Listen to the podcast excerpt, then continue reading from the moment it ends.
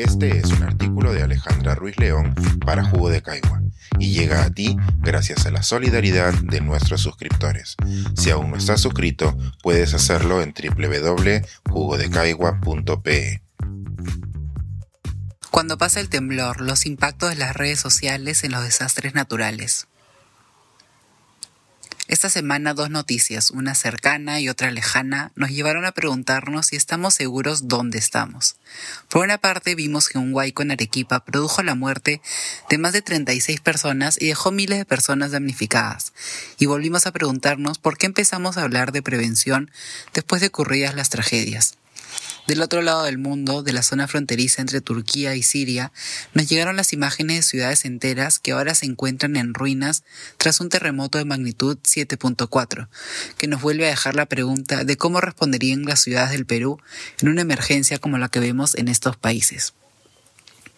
En un artículo del 2005, Enrico Quarantelli, pionero de la sociología de los desastres, se menciona que los desastres no son unos eventos, sino unos procesos en el marco del tiempo y espacio social. Es decir, eventos como un huaico o un terremoto no solo ocurren en los momentos mientras se dan los desplazamientos o movimientos de la Tierra, sino que siguen teniendo un impacto en los días, meses y hasta años posteriores, y se extienden en diferentes círculos sociales, no solo de los afectados. En un artículo publicado en la revista Natural Hazard, investigadores indonesios entienden que parte de los procesos que Quarantelli describe los vemos ahora también en las plataformas de redes sociales. La forma en que los desastres naturales se cubren en las redes sociales no es la misma de las noticias. La diferencia no solo es en la escala, sino también los usos. En los periódicos y noticieros alguien filtra la información sobre los desastres. Es así que los reportajes incluyen declaraciones de algún experto, autoridad, videos del momento del desastre, declaraciones de personas afectadas, etc. Todo esto y más lo vemos en las redes, donde predominan los videos grabados por los afectados en primera persona, a lo que se suman los comentarios de quienes tienen alguna idea de lo que sucede y de quienes no tienen mayor conocimiento pero que también se animan a comentar. No obstante, el rol de las redes sociales en los desastres naturales no solo se limita a proveer información para quienes ven las noticias, sino también para quienes la están viviendo en primera persona. Ya llevamos más de una década reconociendo el rol que han tenido plataformas como Facebook y Twitter en situaciones de emergencia. Por ejemplo, sabemos que el botón de emergencia de Facebook permite a los usuarios avisar que se encuentran bien tras un desastre. Al mismo tiempo, es mediante Facebook y otras redes sociales donde se coordinan acciones de respuesta para ayudar a los damnificados y brindar información.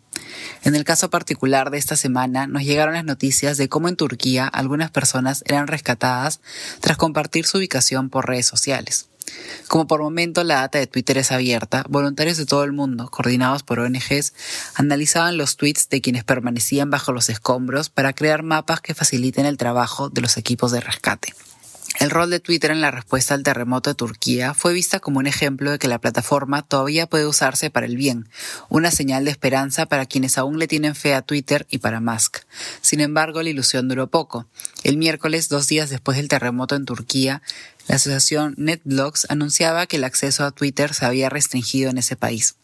Esta asociación monitorea el acceso a Internet en diversos países y denuncia cuando los regímenes autoritarios bloquean ciertas plataformas como parte de su control de protestas, oposiciones políticas, guerras, entre otras situaciones donde el acceso a Internet es parte de la democracia.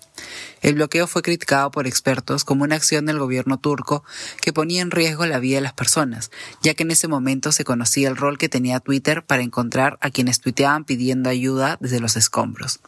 Finalmente, tras 12 horas, Musk tuiteó que Twitter había sido informado por el gobierno turco de que el acceso se iba a reponer brevemente, terminando así con un bloqueo que terminó durando 12 horas. Por su cercanía en el tiempo hemos visto ambas noticias, la de Arequipa y la de Turquía, como situaciones similares a pesar de las diferencias son en la cobertura de ambas en las que nos preguntamos cómo se pudieron prevenir ambas situaciones y cómo tenemos que prepararnos para futuras emergencias.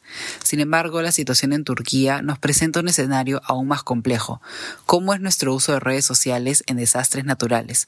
¿Cómo podemos prevenir que en un caso de emergencia estemos a la merced de gobiernos autoritarios que pueden bloquear el acceso a redes cuando más lo necesitamos?